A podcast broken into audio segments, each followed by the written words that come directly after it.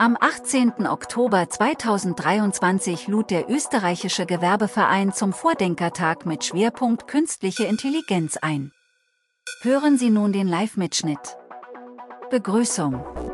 Und die Ausführungen von Christoph Krämer, dem Leiter der Ars Electronica in Linz.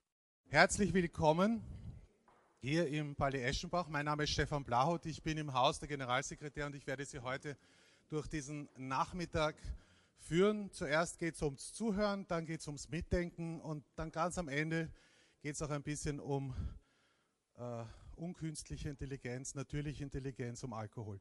Aber das ist dann erst nach 18 Uhr. Ähm, worum geht es heute? Jeder von Ihnen, jeder von euch äh, hat sich in den letzten Jahren sicher einmal eine Viertelstunde mit künstlicher Intelligenz auseinandergesetzt. Sei es dass äh, man ein Programm aufgemacht hat, ChatGPT, Bing und wie sie alle heißen, und eine kluge Frage gestellt hat und eine noch viel überraschendere Antwort bekommen hat. Ähm, sei es, dass äh, der eine oder andere von euch begonnen hat, sich zu überlegen, wie könnte ich das, was mir da angeboten wird, in einen Arbeitsprozess überführen, wie könnte ich davon nutznießen. Die Herausforderung, die wir haben, hm, es ist viel, es ist schwierig, es geht schnell, die wenigsten haben wirklich Ahnung davon. Und damit wir da ein bisschen hineinkommen und damit wir da ein bisschen den Weg finden, wie wir für uns, wie wir für unsere Firmen einen, einen, die nächsten Schritte setzen können, haben wir uns gedacht, es braucht wieder einen Vordenkertag. Schauen wir mal, was vorgedacht wurde. Es gibt tolle Referate und äh, schauen wir, wie wir das äh, für uns umsetzen können. Aber das Ganze ist natürlich nicht ohne Hintergedanken. Ähm, wie Sie vielleicht mitgekriegt, mitbekommen haben, ähm, hat die Stadt Wien vor drei Jahren, vier Jahren, keine Ahnung, ähm, sich äh, daran gemacht, ein, ein, sich, die, den digitalen Humanismus auf die Fahnen zu äh, schreiben. Ähm, das hat, da gibt es ein schönes Manifest, das ist wunderbar. Die TU hat das auch gemacht im Übrigen. Ähm, also Technik und Mensch, äh, wie wirkt das zusammen? Und äh, wir haben uns das, wir, haben, wir werden dazu auch was hören etwas später. Äh, und wir haben uns gedacht, hm, das ist alles toll, gut und schön, aber was da fehlt, ist der unternehmerische Blick auf das Ganze. Und äh, daher haben wir vorgeschlagen, diese, es sind vier Themen auf sechs Tischen, verteilen sich dann so, dass Sie gut an den Tischen sitzen. Ähm, hören Sie zu, was Ihnen im erst, in der ersten Hälfte dargeboten wird und ähm, überlegen Sie mit dem Thema, das Sie am Tisch haben, ob Sie nicht das ein oder andere Im, äh, Input, Ihre wie das auf sie wirken könnte, ähm, in ein. Äh, stirbt gerade. Stirbt nicht. Äh, in ein digitales Manifest für Unternehmer überführen könnten. Das ist die Aufgabe, die wir haben. Wir werden dann nachher noch ein konkretes Input geben.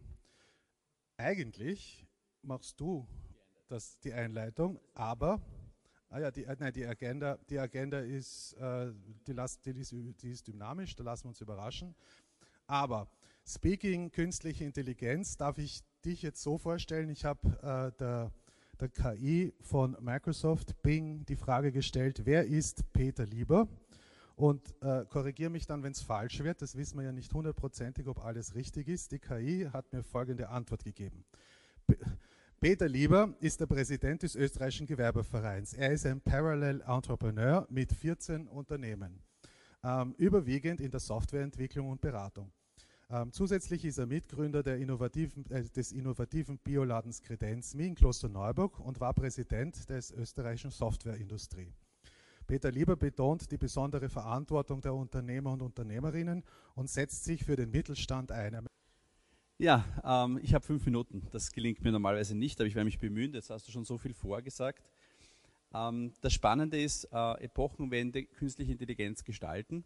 Und wer, äh, so wie ich, so über 30 Jahre in der Softwarebranche ist, ähm, es hat sich ein wesentliches Ding geändert.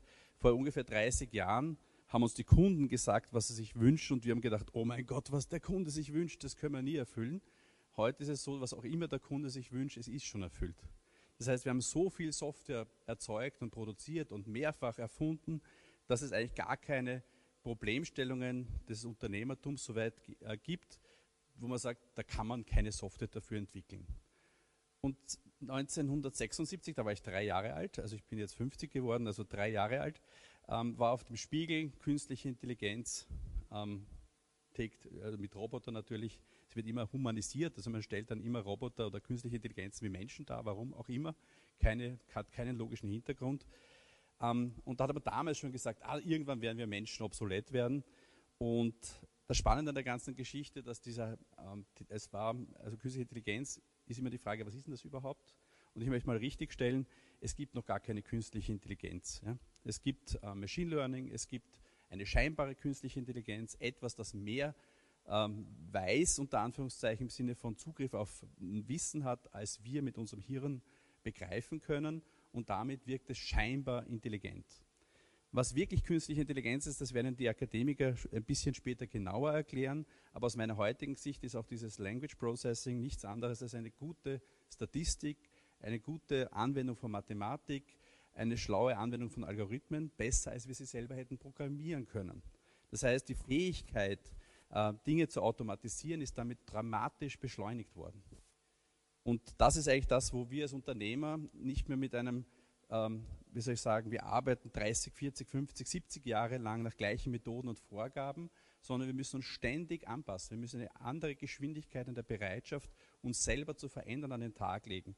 Akzeptieren, dass Mitarbeiter vielleicht schlauer sind als wir selber, dass eine andere Dynamik von Zusammenarbeit entsteht. Das heißt, und in diesem digitalen Humanismus, deswegen zieht es mich da auch so hin, äh, steckt ja das Wort Humanismus drinnen grundsätzlich, aber auch Digitalisierung als Teil unseres Menschseins. Und das ist etwas, was ähm, ich ganz charmant finde. Und das als Ursprung in Wien passt auch ganz gut, äh, weil auch der Humanismus ursprünglich, könnte man behaupten, aber das ist ja wie ja die Mutter vieler Erfindungen, ist ja nicht nur an einem Standort, sondern an mehreren Standorten der Welt. Aber äh, wir waren da schon mal als Österreich und besonders mit Wien. Aber was ich sehr spannend finde, dass ähm, das ganze Thema künstliche Intelligenz oder äh, Machine Learning und Verantwortung ganz gerne als entweder technisches Problem oder wow, das ist cool, unbekannt, aber ganz selten in der Verantwortung Kombination mit Unternehmertum gesehen wird der Missbrauch einer künstlichen Intelligenz ist durchaus eine Challenge. Dass, dass ChatGPT lügt, sollten Sie schon längst wissen. Also, ähm, dass sie frech wird und unverschämt wird, wenn Sie öfters nachfragen, sollten Sie auch schon erfahren haben. Ähm, aber vergessen Sie nie, dass es ähm, äh, ChatGPT wird nie sagen, ich weiß es nicht. Und damit muss sie lügen. Sie kann gar nicht anders. Sie ist so von uns so gestaltet und programmiert worden. Und in diesem Sinne wünsche ich Ihnen einen spannenden Vordenkertag. Seien Sie Teil der Vordenker, nehmen Sie Dinge mit und tragen Sie sie weiter. Dankeschön.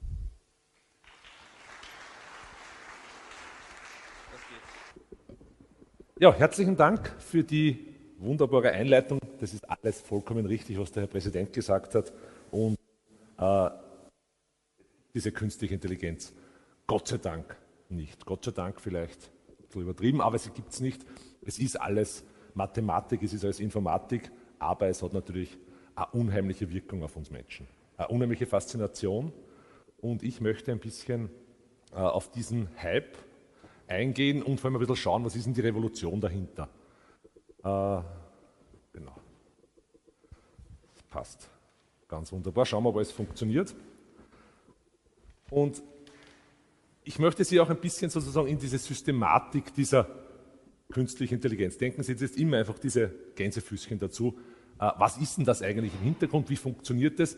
Damit wir auch ein bisschen besser einordnen können, wie können wir es einsetzen, wo sollten wir es einsetzen und wo sollten wir drüber nachdenken. Und das gibt es natürlich ganz, ganz viele Dinge. Zuerst, Sie sitzen da an Tischen, haben aber, glaube ich, kein Papier, oder? Vor sich. Ein paar Papier? Ein paar Papiere gibt es. Wer ein Papier hat, bitte zeichnen Sie mal den, den Kopf einer Katze.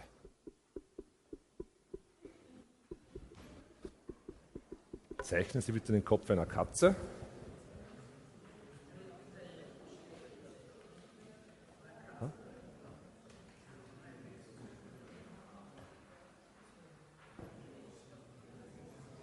So, ich werde da auch schon was herzeichnen, nämlich meine Katze.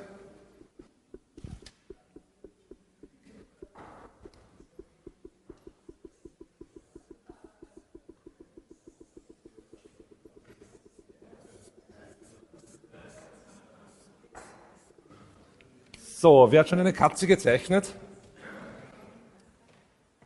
Die schauen ja genau aus wie meine Katzen. Haben sie von mir abgezeichnet oder ich von ihnen. Wer hat noch Katzen gezeichnet? Warum schaut bei allen die Katze gleich aus?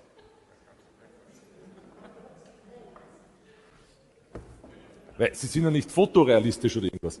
Es ist eine gewisse für uns Erfahrung. Wie stellen wir uns vor, wenn wir uns eine Katze vorstellen, wie man sie zeichnen würde? Keiner von uns hat jetzt versucht, möglichst fotorealistisch eine Katze zu zeichnen, sondern einfach eine recht einfache Katze, aber so, dass, und ich bin ziemlich sicher, jeder von uns würde jedes Katzenbild sofort als Katze erkennen. Wir Menschen sind darin sehr, sehr gut und wir sind auch sehr, sehr schnell. Kleine Kinder, was glauben Sie, wie oft muss ein kleines Kind eine Katze sehen und eine Bezugsperson sagt, schau, da ist eine Katze. Damit es dann nachher abstrahieren kann und beim nächsten Tier sagt, ah, Katze, Katze. Wie oft glauben Sie, muss das passieren? Einmal? Genau, drei bis fünf, vielleicht siebenmal. Kleine Kinder sind extrem schnell und die können das dann sofort abstrahieren. Der Computer braucht das natürlich ein bisschen mehr, aber auch ein Computer können das lernen. Und das ist, glaube ich, sozusagen ein bisschen dieser, diese Sache dahinter. Warum glauben wir, dass das intelligent ist? Weil auch der Computer gewisse Sachen lernen kann, so wie Menschen. Aber er braucht nicht drei bis fünf, er braucht zehntausende Katzen. Genau. Woran erkennen wir die? Ich glaube, es ist relativ eindeutig. Es gibt, es gibt zwei ganz wesentliche Erkennungsmuster für uns. Ich muss auch sagen, in Österreich ist es sicher anders als in anderen Ländern. Spitze Ohren und die Schnauzhaaren. Das sind die zwei Sachen, die zeichnet so gut wie jeder. Daran erkennen wir die Katze. Und wenn wir das jetzt machen und wenn jeder von uns diese Katzen zeichnet und diese Katzen, diese gezeichneten Katzen, geben wir den Computer zum Lernen, dann ist es relativ klar, dass der Computer sehr, sehr schnell auch selber eine Katze erkennen wird. Weil das Muster ganz eindeutig und ganz klar ist. Genau. Und dazu jetzt hoffe ich, dass das funktioniert. Jetzt muss ich da kurz einmal schauen wo ich das schaffe. Ich möchte nämlich hier. Sie sehen schon, das ist wieder diese, der Effekt. Ich wollte da eigentlich ins Internet, in das, dieses Internet hat man auch, aha, jetzt habe ich es glaube ich geschafft, dass ich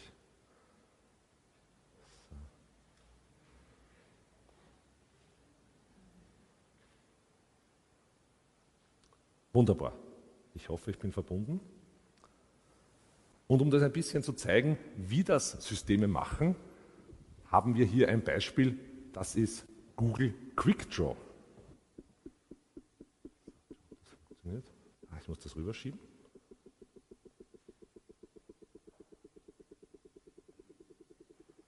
Ah.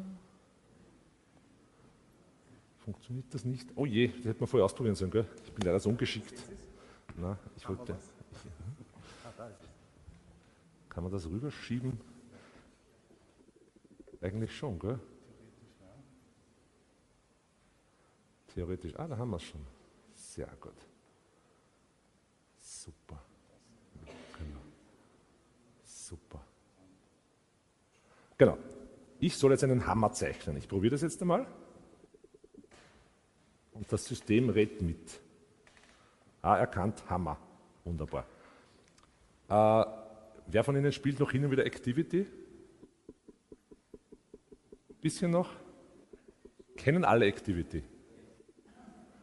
Das ist ein Spiel, für die, die es nicht kennen, das ist richtig genial. Man spielt es eigentlich als Erwachsener viel zu selten. Es gibt einerseits das, man muss Begriffe zeichnen und sein Spielpartner soll sie erkennen. Und da merkt man sehr, sehr schnell einerseits, wie gut kann man zeichnen und wie gut kennt einen der Spielpartner. Und je besser man sozusagen beides, wenn man gut zeichnet und der andere kennt einen gut, dann ist man extrem schnell. Und äh, eine große Firma hat das sich zunutze gemacht, dieses Spielerische, und hat mittlerweile hunderte Millionen von Bildern bekommen, weil sie das spielerisch gemacht haben. Das heißt, ich kann jetzt hier mit einer künstlichen Intelligenz äh, dieses Activity spielen. Jetzt habe ich gerade Hammer gezeichnet, jetzt muss ich Karotte zeichnen.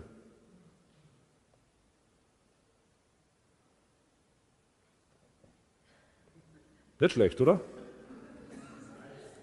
Ist übrigens online verfügbar, Google Quick Draw, Achterbahn. Was, wie, wie zeichnet man eine Achterbahn? Ist erstaunlich, oder? Giraffe.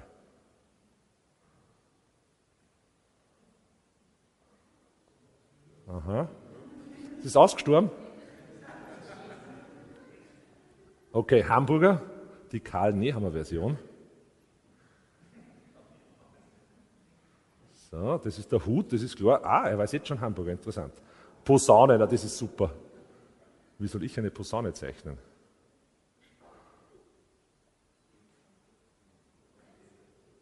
So, und das Interessante jetzt an diesem Programm ist, Sie können das wirklich zu Hause mal selber spielen und ausprobieren. Äh, nicht, dass es das System erkannt hat, das ist ja eh ganz nett, sondern wie es funktioniert. Das heißt, ich habe hier zum Beispiel jetzt, nehmen wir bei der Achterbahn, ich kann da jetzt draufgehen und dann sehe ich in diesem System drinnen,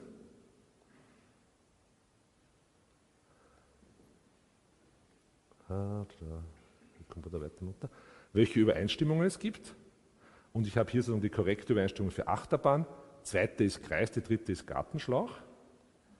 Und dann kann ich ein bisschen weiter hinunter scrollen und dann sehe ich jetzt alle anderen Bilder. Genauso wie Sie jetzt die Katzen gezeichnet haben, haben Zehntausende Menschen diese verschiedenen Begriffe gezeichnet.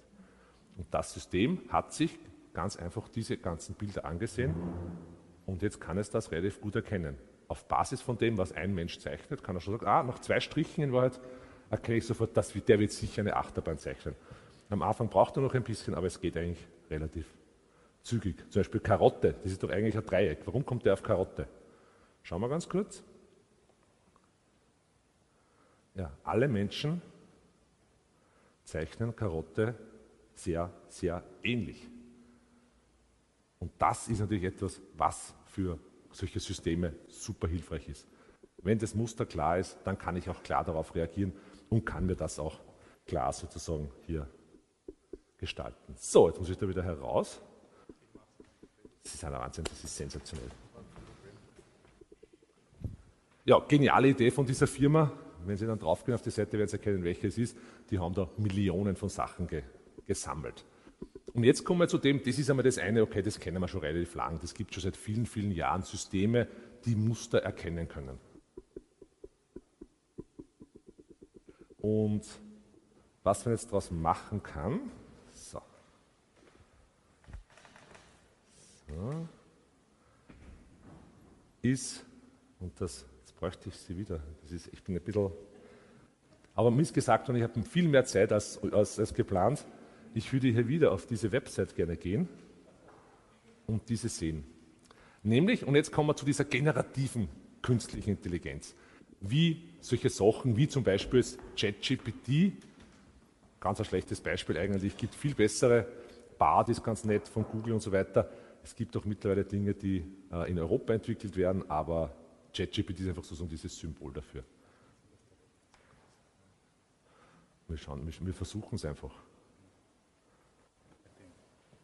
Okay, warte mal. Ich schauen. Er denkt nach, das ist gut. Er hat nichts gefunden. Okay, wir probieren es noch einmal.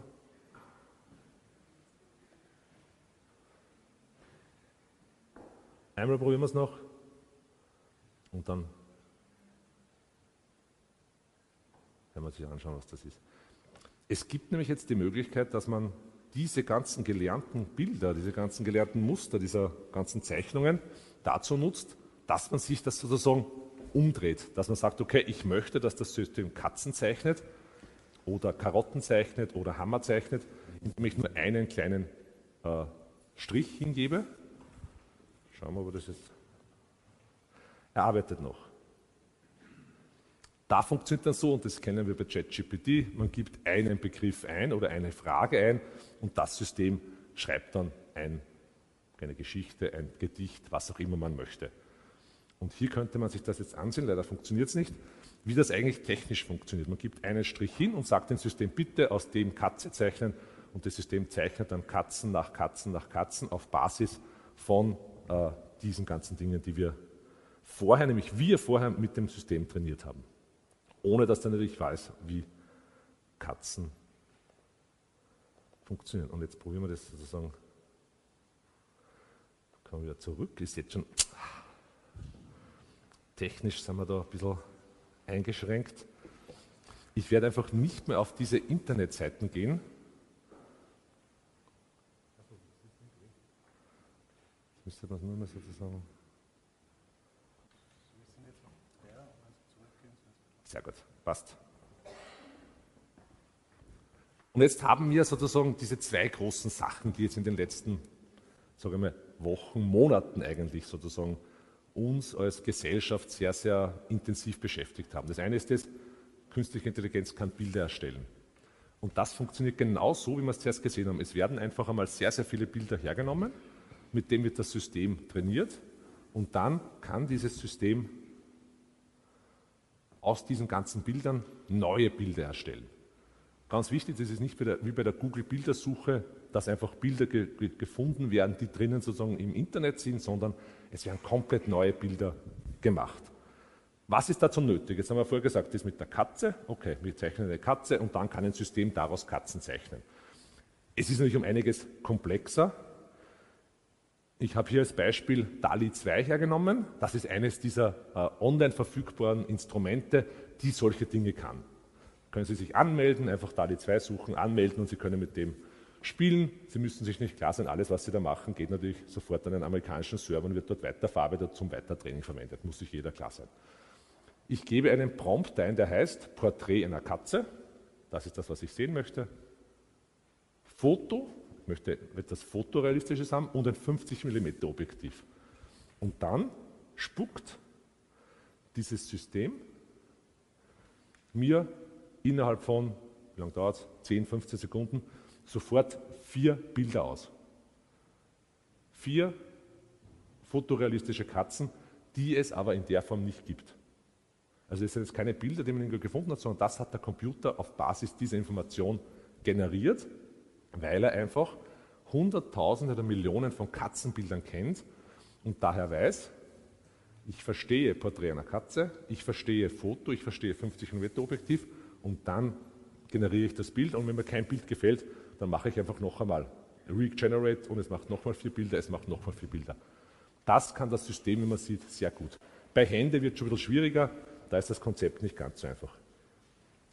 Wenn ich jetzt diesen Prompt geringfügig verändere und sage, ich mag jetzt kein, kein Foto, sondern ein Ölbild von Claude Monet, dann schafft das das System genauso gut.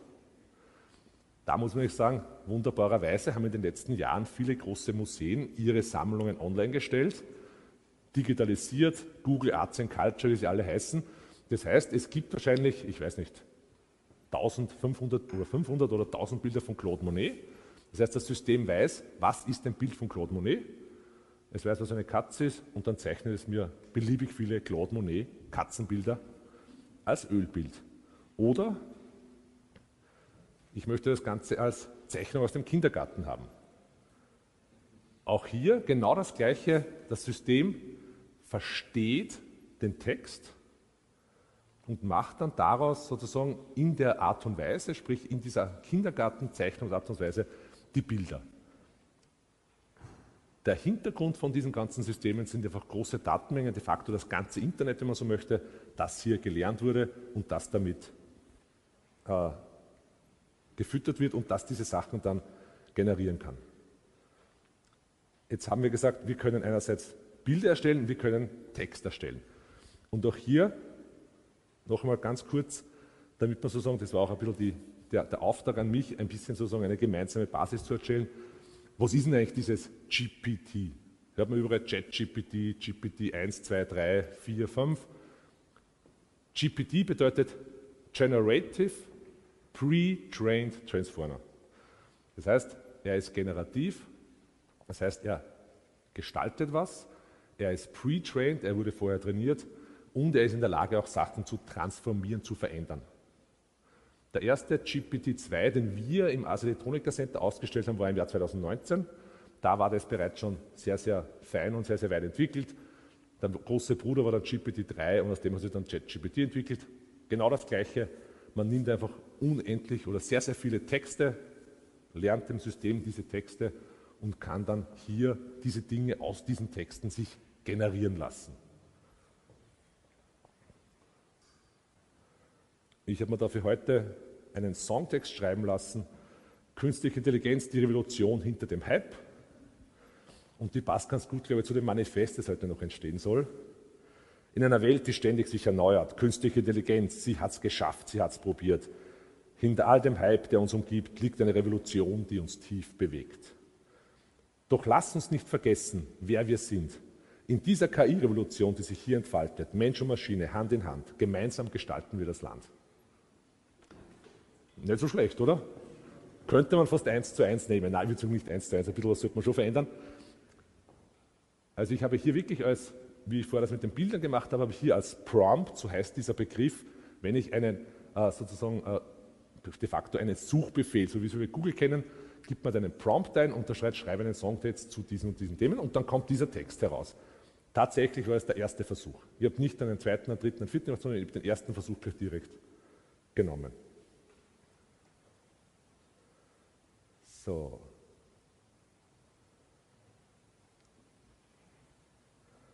Und was jetzt natürlich sehr, sehr entscheidend ist, und das ist das, das ich habe es vorher gerade mit einem Kollegen von der TU Wien auch äh, diskutiert und besprochen, wo kommen diese Daten her?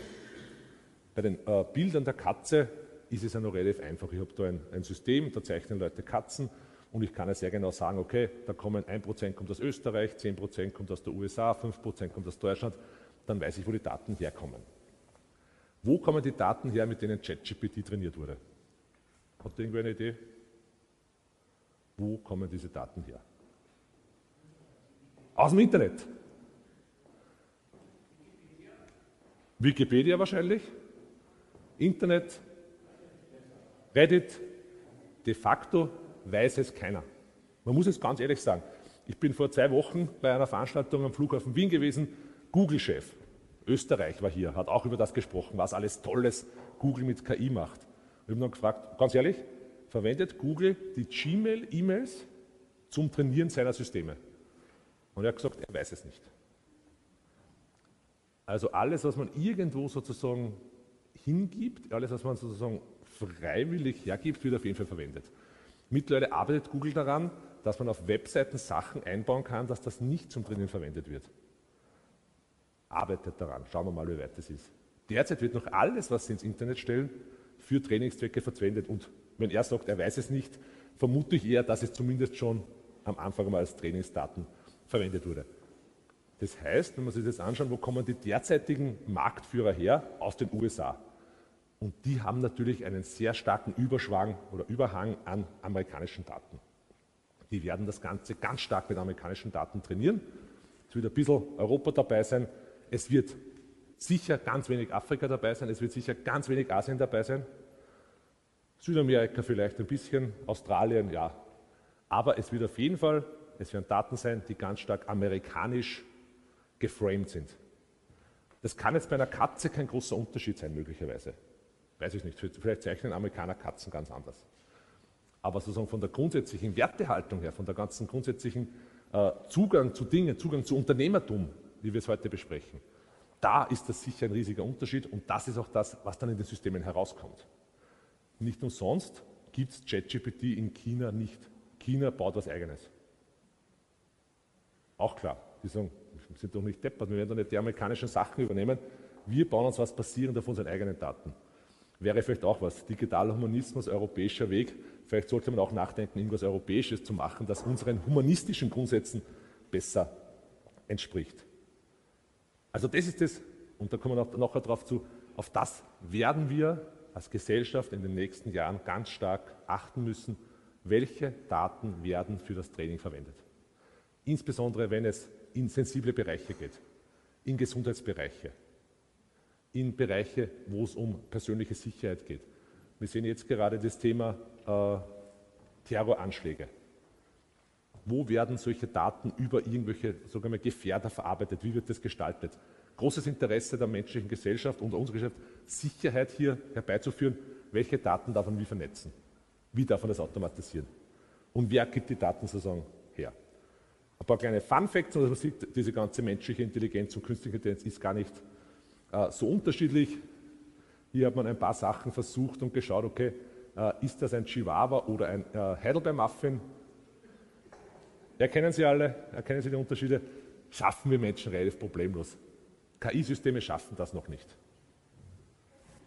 Oder, ein bisschen zum Auflockern, mir gefällt das sehr gut, Ist es ein Kätzchen oder doch eine, ein Eis? Wenn man schnell hinschaut, ein paar Sachen sind schon durchaus. Äh, oder ganz besonders fein ein, äh, entweder eine Guacamole oder ein Parrot, also ein Papagei. So, und jetzt kommen wir nur auf das zurück.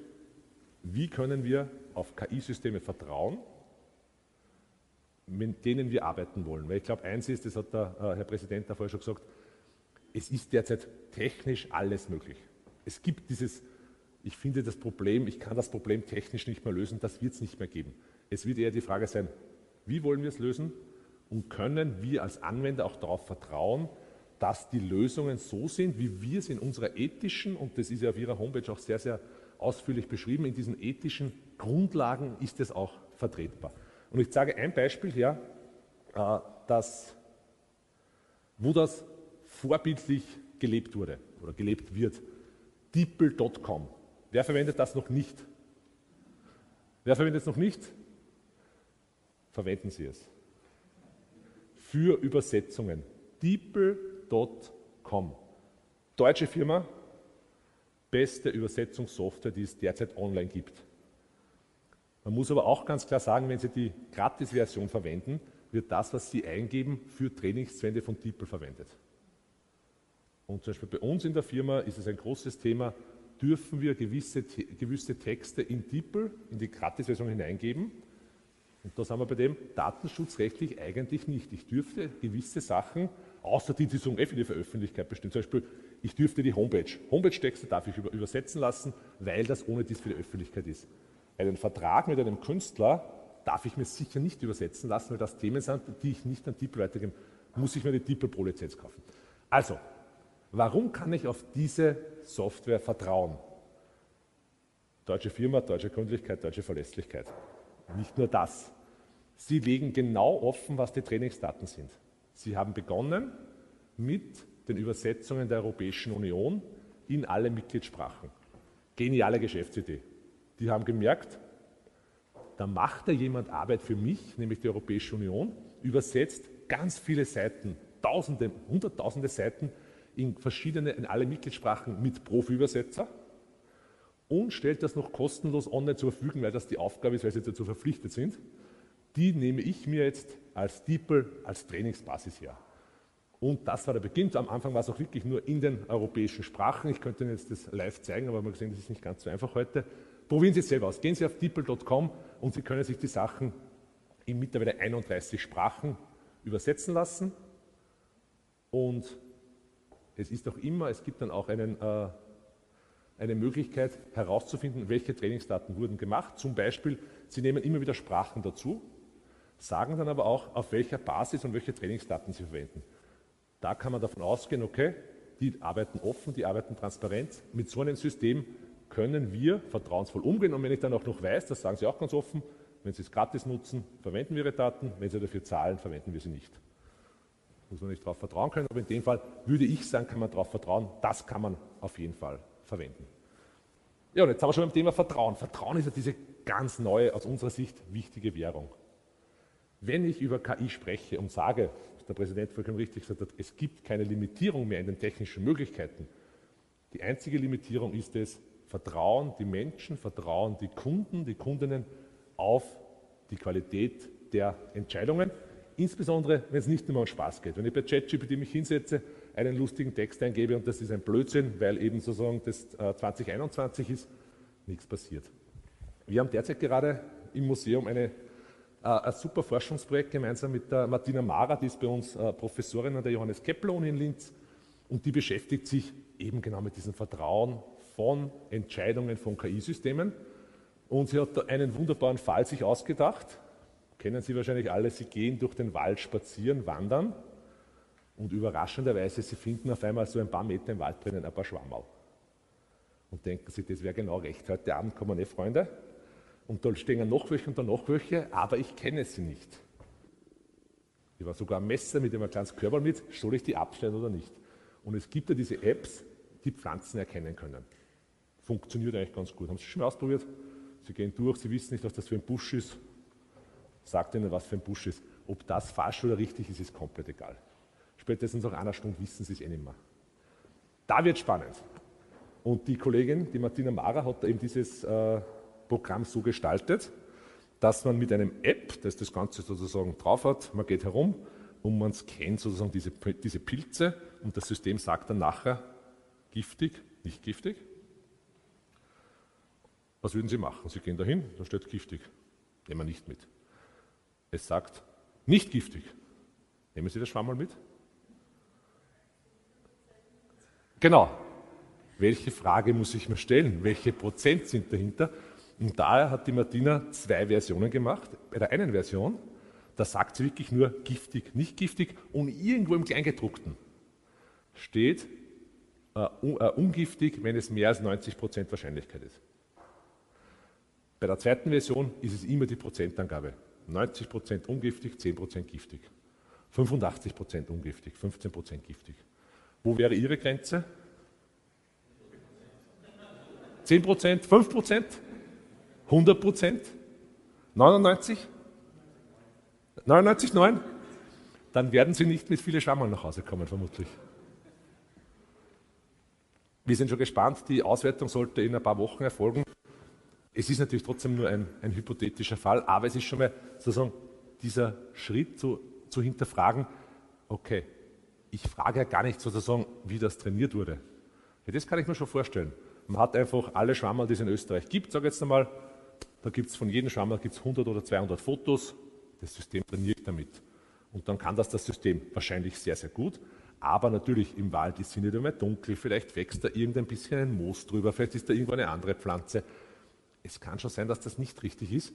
Und dann ist wirklich die Frage, vertraue ich auf solche Systeme, wenn es darum geht, dass ich mir ein Pilzgulasch für meine Freunde am Nachmittag mache. Sie essen nicht mit, Sie warten noch eine halbe Stunde. Und wenn es am nächsten Tag, wenn sich keiner meldet, dann können Sie die Resteln zusammen essen. Unheimlich spannend auf jeden Fall, sich einmal das wirklich, nämlich nicht nur auf die Pizza, sondern auf viele andere Sachen. Zum Beispiel autonomes Fahren. Auch das können Sie äh, online ausprobieren. Haben wir seit ein paar Jahren. Wir haben 2015 haben wir bei der Ars Electronica den ersten selbstfahrenden Mercedes präsentiert, F015. Der Entwicklungsleiter von Mercedes hat zu mir damals gesagt, Christoph, in fünf Jahren fahren die auf der Straße herum. Aller spätestens in sechs Jahren. Und jetzt haben wir 2023. Es gibt welche, die haben super Assistenzsysteme und können das, aber so richtig autonomes Fahren, es wird wieder ein bisschen zurückgefahren mit dem autonomen Fahren. Und da gibt es natürlich auch die Vertrauensfrage. Und das MIT hat jetzt hier etwas gemacht, auch wieder kann man Moral trainieren. Kann man genauso wie man vorher mit, mit Bildern von Katzen oder mit Fotos, kann man auch Moral einer KI trainieren. Und Sie haben da sozusagen dieses Beispiel, das kann man auf der Moral Machine einfach in der, im Internet eingehen, kann man online machen. Sie haben immer zwei verschiedene Szenarien. Ein autonomes Auto hat absolutes Bremsversagen und fährt entweder geradeaus oder es kann noch ein bisschen ablenken und jedes Mal stirbt jemand. Man muss 13 solche Szenarien durchgehen und kann dann, hat dann danach ein System trainiert. Das, das ist nicht nur ein hypothetischer Fall, das könnte dann sozusagen diese moralische Maschine sein, die dann in ein selbstfahrendes Auto eingebaut wird, weil diese Frage werden wir beantworten müssen. Es gibt in Deutschland einen eigenen äh, Rat, einen Ethikrat für autonomes Fahren. Die beschäftigen sich gerade mit dem. Da sehen wir zum Beispiel jetzt in diesem Fall, wäre es so, das Auto fährt geradeaus und hier haben wir eine Dame, ein weiblicher Doktor sogar, die geht bei Rot über die Straße. Hier drüben haben wir einen männlichen Doktor, der ist vorbildlich, der geht bei Grün über die Straße. Wer von den beiden soll sterben? Hm. Wollen wir sowas entscheiden? Leider nein, sonst wäre es einfach. Einer muss sterben. Können wir sowas entscheiden? Wollen wir sowas entscheiden? Jetzt ist so, ich habe kein autonomes Auto, es sitzt da ein, einer von uns ganz normal drinnen, der entscheidet was. Den kann man nachher sagen, er war grob fahrlässig, er hat vielleicht irgendwelche Fehler gemacht. Wir haben eine Person, an die man die Schuld festmachen kann. Das System kann genau diese zwei Entscheidungen treffen. Und wir, wenn wir autonomes Fahren ernst nehmen, müssen solche Entscheidungen für das System treffen, weil irgendwann wird es passieren. Wenn es einmal eine Milliarde selbstfahrende Autos gibt, werden solche Situationen auftauchen. Und dann wird es interessant. Und solange das nicht gelöst ist, wird es schwierig. So, und jetzt kommen wir ganz äh, Ausflug in die, zur Europäischen Kommission. Wie schaut es denn, aus? Die Europäische Kommission will einen Rechtsrahmen für diese ganzen KI-Systeme in Kraft setzen. Das Ganze zahlt sich schon ein bisschen, wie wir in Oberösterreich sagen, wie ein Strudeltag. Es ist gestartet dann, glaube ich, 2022, irgendwann war 2024, Plan mittlerweile sind wir schon bei 2025. Die Grundidee ist gut. Sie wollen KI-Systeme oder alles, was man da sozusagen in diesem großen Bereich sehen kann, in vier Risiken einteilen. Inakzeptabel, hohes Risiko, begrenztes Risiko, minimales oder kein Risiko. Das heißt, inakzeptables Risiko, solche Anwendungen müssen verboten sein. Die dürfen nicht angewendet werden soziale Bewertungen, das, was wir in China kennen, biometrische Überwachung, da wird schon spannend. Es gibt europäische Länder, die machen das. Emotionserkennen und die vorausschauende Polizeiarbeit durch KI-Systeme. Das ist nach der derzeitigen Vorlage verboten. Also nicht einmal, wenn es ganz besonders klasse ist, das ist verboten. Biometrische Überwachung, was heißt das? Ich habe Videokameras und diese Videokameras habe ich in Echtzeit mit einer Gesichtserkennungssoftware und zum Beispiel mit der Verbrecherdatenbank gekoppelt. Und dann kann ich erkennen, aha, zum Beispiel es gibt ein Nachbarland, gar nicht so weit von hier entfernt, da ist das in alle Casinos integriert. Wenn Sie in das Casino in diesem Land gehen, wird Ihr Gesicht erkannt, es wird über die Polizei sozusagen überprüft, ist diese Person irgendwo äh, schon einmal aufgefallen und wenn ja, dann hat man genug Zeit, wenn Sie ein, zwei Stunden im Casino sind, dann kommt die Polizei und nimmt Sie mit. Wird schon gemacht. Darf das in Österreich passieren? Zustimmung? Das ist eine gute österreichische Antwort. Das hängt vom Bundesland ab, das gefällt mir. In Vorarlberg wahrscheinlich darf man das. In Österreich ist es tatsächlich so, vor drei oder vier Jahren. Ja. Ist noch nicht drin. Absolut. In Österreich ist es erlaubt, biometrische Überwachung zu machen im Nachhinein mit richterlichem Beschluss. Das bedeutet, es ist ein Überfall auf eine Tankstelle passiert, ich habe eine Überwachungskamera und dass ich mich nicht hinsetzen muss und die ganze Verbrecherdatei durchschauen muss, kann ich mit einer Gesichtserkennungssoftware dieses Gesicht äh, sozusagen biometrisch überwachen lassen. Ist im Nachhinein seit ungefähr drei Jahren, wissen die allerwenigsten. Angeblich sind 600 äh, Personen dadurch schon äh, entdeckt worden und überführt worden. Und jetzt kommen wir zu dem, was Sie sagen. Hohes Risiko, strengste Vorgaben. Da sind wir dann bei diesen kritischen Infrastrukturen.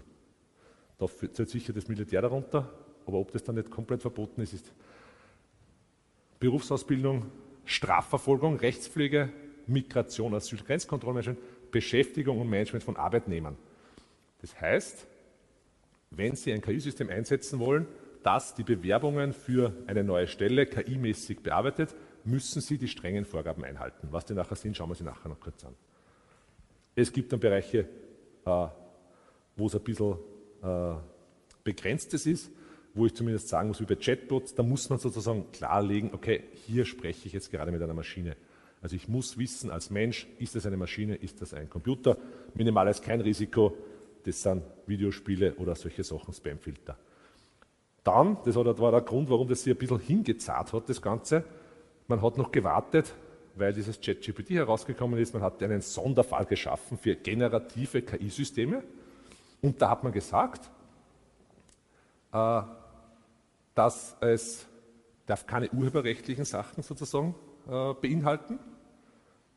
Es muss offengelegt werden, dass der Inhalt durch KI generiert wird sicher sehr sinnvoll. Und äh, es muss sozusagen hier transparent sein, welche Daten zum Training äh, erfüllt werden. Äh, OpenAI, die Mutter von ChatGPT, hat schon gesagt, wenn das so kommt, wird es ChatGPT in Europa nicht mehr geben. Also wenn Sie gerade irgendwie ChatGPT einbauen, natürlich großmundige Ankündigung, das wird sich eh noch zwei, drei Jahre ziehen und dann ist das eh so weit, so ähnlich wie jetzt bei WhatsApp, wo man auch sagt, man, WhatsApp müssen wir jetzt regulieren, aber es in Wahrheit nutzen soll, also können wir nichts mehr tun. Könnte man sich da so vorstellen. Also, es wird hier sozusagen an einem Rechtsrahmen gearbeitet. Es gibt nach wie vor ganz, ganz viel äh, Experten, Expertinnen auf der, ganzen, auf der ganzen schönen europäischen Wiese, die sich hier einbringen, die hier versuchen, Sachen zu ändern. Wenn Sie der Meinung sind, das äh, Militär muss auf jeden Fall verboten sein, KI-Systeme, wäre es sicher gut, hier einfach einen, einen, äh, eine Eingabe zu machen, um hier zusätzliche Dinge dazu zu machen. Aber, auf das wird der Kollege von der TU Wien dann nachher noch eingehen, ist natürlich etwas, auf das die ganze Welt schaut. Wir in Europa sind hier die Ersten, die hier wirklich so eine Reglementierung zumindest versuchen. Schauen wir mal, wie gut es uns gelingt. Ich hätte jetzt noch ein Video vorbereitet und das würde ich Ihnen trotzdem gern zeigen. Schauen wir, ob wir es zusammenbringen. Es ist aus YouTube, das berühmte YouTube. Schauen wir uns das an. Das würde ich jedem ans Herz legen. Uh, The AI Dilemma heißt, uh, der dauert eine Stunde, der, der Vortrag, und wurde vor ein paar Monaten gehalten. Jetzt sind wir gespannt, ob das funktioniert. Wenn es nicht funktioniert, ist auch kein Problem. Zusammengefasst äh, haben Sie, haben hier zwei äh, KI-Entwickler ein bisschen sozusagen das ganze, die ganze sich die ganze Dinge angeschaut und dieses Dilemma, was wir derzeit haben, wunderbar von verschiedenen Seiten beleuchtet und haben dann eine Sache gezeigt. Ich glaube, wir schaffen es nicht. Kein Problem. Na, kein Problem, wir schaffen es nicht. Haben eine Sache dann äh, klargestellt und gezeigt, wo diese Dinge alle verwendet werden und wo dann sozusagen wirklich auch dieser okay, derzeit reden wir hauptsächlich über diese Chancen von KI. Was können wir damit alles machen? Was können wir als Unternehmer damit machen? Was kann das für die Gesellschaft für einen äh, Nutzen bringen? Sehr wenig wird darüber gesprochen, wenn äh, kriminelle Energie ins Spiel kommt. Was kann dann alles damit passieren? Was kann alles passieren, wenn ich auf einmal, so wie beim Terminator-Film, eine Sprachmodulation von jedem von uns machen kann? Ich brauche 30 Sekunden Sprache das heißt, wenn Sie mich heute hier aufgenommen haben, könnten Sie problemlos meine Sprache modulieren und dann meine Mutter anrufen mit meiner Sprache und sagen, bitte, ich brauche dringend Geld, ich habe einen Autounfall gehabt und irgend sowas. Tatsächlich ist das eine der größten Gefahren, äh, die viele äh, Experten sehen. Jimmy Welsh war letztes, Jahr, äh, letztes Monat bei uns beim Festival und hat hier einen entsprechenden Vortrag gehalten und hat auch gesagt, er hat sich mit seiner Familie ausgemacht, wenn sie sich videokonferenzmäßig treffen, gibt es ein Passwort, das alle, können, also alle wissen müssen und erst dann ist es nicht klar, dass es tatsächlich diese Personen sind und nicht irgendwelche äh, KI-generierten Sachen. Das passt gut. So. Genau, nehmen dann. Ich muss nämlich hier nämlich irgendwo hin nach.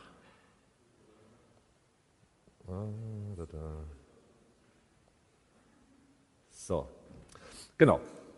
Und zwar hat, wer von Ihnen ist auf Snapchat? Auf Snapchat eine Person. Ich bin auch nicht auf Snapchat, aber ich habe gehört, es gibt es. Und ich habe auch gehört, es wird in gewissen Kreisen sehr stark verwendet, zum Beispiel bei den Kindern. Und Snapchat hat vor einigen Monaten ein neues Feature implementiert mit dem Namen MyAI. Bei Snapchat äh, kann man mit seinen Freunden chatten. Alle Freunde, die online sind, sind da drauf und mit denen kann man chatten. Ist jetzt keiner online oder mich interessiert keiner von denen, kann ich mit MyAI chatten. Das ist nicht anders als ChatGPT. Und mit diesem MyAI kann ich dann eine Unterhaltung führen. Und die beiden haben jetzt hier eine Unterhaltung pinned person at the top of your chat list that you can always talk to. Your other friends stop talking to you after you know 10 p.m. at night. But the so. Okay. Yeah, uh, ich das genau starten? So. Oh, we met on Snapchat. That's awesome. It's always exciting to meet someone on Snapchat. Also, es hat so begonnen, ich habe jemanden getroffen und dem finde ich sympathisch. Wo haben Sie ihn getroffen? Auf Snapchat. Wunderbar. Es ist immer schön, wenn man auf Snapchat Menschen trifft. Und dann sagt sozusagen äh, die Person, er ist 18 Jahre älter als ich, aber ich mag ihn wirklich sehr gern und fühle mich sehr wohl mit ihm. Und dann schauen wir, was dann noch weiter passiert.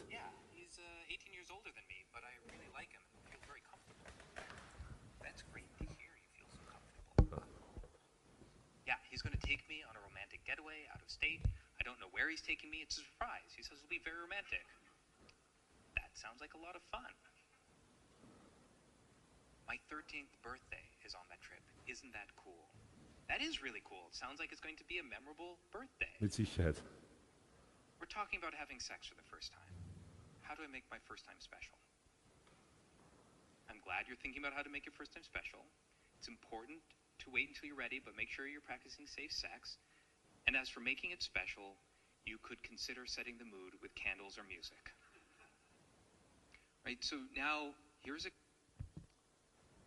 Also hier, eine 13-jährige Person spricht darüber, dass sie irgendjemanden getroffen hat, 18 Jahre älter, und dieses MyAI gibt diese Hinweise. Jetzt wissen wir alle, 13-Jährige reden vielleicht nicht mit den Eltern drüber, sondern super, perfekt, ich habe mit meiner AI, mit meiner künstlichen Intelligenz gesprochen und die gibt mir solche Hinweise. Ist doch ganz wunderbar. Ich kaufe ein paar Kerzen und mache mir auf jeden Fall einen wunderbaren Geburtstag. Und da ist jetzt noch nicht einmal irgendeine kriminelle Energie dabei. Das ist einfach nur das, was ChatGPT aktuell macht und kann. Es sagt nicht, Moment einmal, du bist 13, der ist 18 Jahre älter. Was? Auf keinen Fall. Oder irgendwelche Dinge, wie es zum Beispiel ist, wenn ich sage, okay, ich möchte mich umbringen, da sagt der ChatGPT, nein, das ist nicht, das ist schlimm und bla bla bla. Und, und es gibt sogar mittlerweile die in einigen Ländern, dass man dann angerufen wird von einer Sorgenhotline. Das ist in Snapchat fix installiert, äh, installiert. Snapchat wird von 100 Millionen Jugendlichen genutzt. 100 Millionen Jugendlichen, die potenziell solche Gespräche führen könnten. Ohne dass irgendwo eine, ein System eingreifen kann, das ist My AI. Ich klicke nicht auf einen Freund oder eine Freundin, wo man dann sagt, okay, der redet am Plätzchen, sondern My AI sagt mir solche Sachen. Unheimlich spannend. Und äh, bin schon fast am Ende gerade vor kurzem die neue, äh, das neue Jahr, der Jahresbericht von Club of Rome gelesen. Und der Club of Rome, auch ein Vordenkerverein, hat als größte Gefahr für unsere Gesellschaft nicht Pandemien, keine kriegerischen Auseinandersetzungen, so furchtbar sie auch sein sollten, keine Klimakrise. Die größte Gefahr für unsere Gesellschaft ist die, ist die kollektive Unfähigkeit zwischen Fiktion und Fakten zu unterscheiden. Und das führt dazu, und da ist ja der Club of Rome, ein bisschen, ein bisschen negativ sind sie immer oder ein bisschen dystopisch, führt dazu, dass es eine unglaubliche Polarisierung in der weltweiten Bevölkerung gibt. Wir erkennen sie jetzt gerade. Wer von uns traut sich wirklich zu sagen, wie dieser äh, Raketenangriff auf das Spital in Israel, äh, in, in, im Gazastreifen tatsächlich gelaufen ist? Keiner. Ist auch komplett egal. Es ist so polarisiert, dass man mit Fakten wahrscheinlich gar nicht mehr durchkommt. Irgendwo wird sicher irgendwo eine Fiktion dabei sein. Und diese Polarisierung in der weltweiten Gesellschaft, und das fürchtet der Club of Rome ist, wird eben verhindern, dass wir Dinge, die wir nur kollektiv meistern werden, kollektive Herausforderungen, dass die dann nicht mehr möglich sind.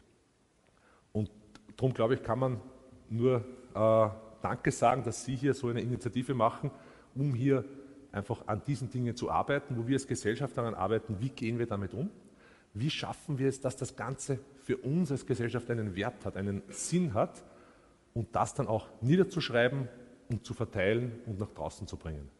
Danke sehr.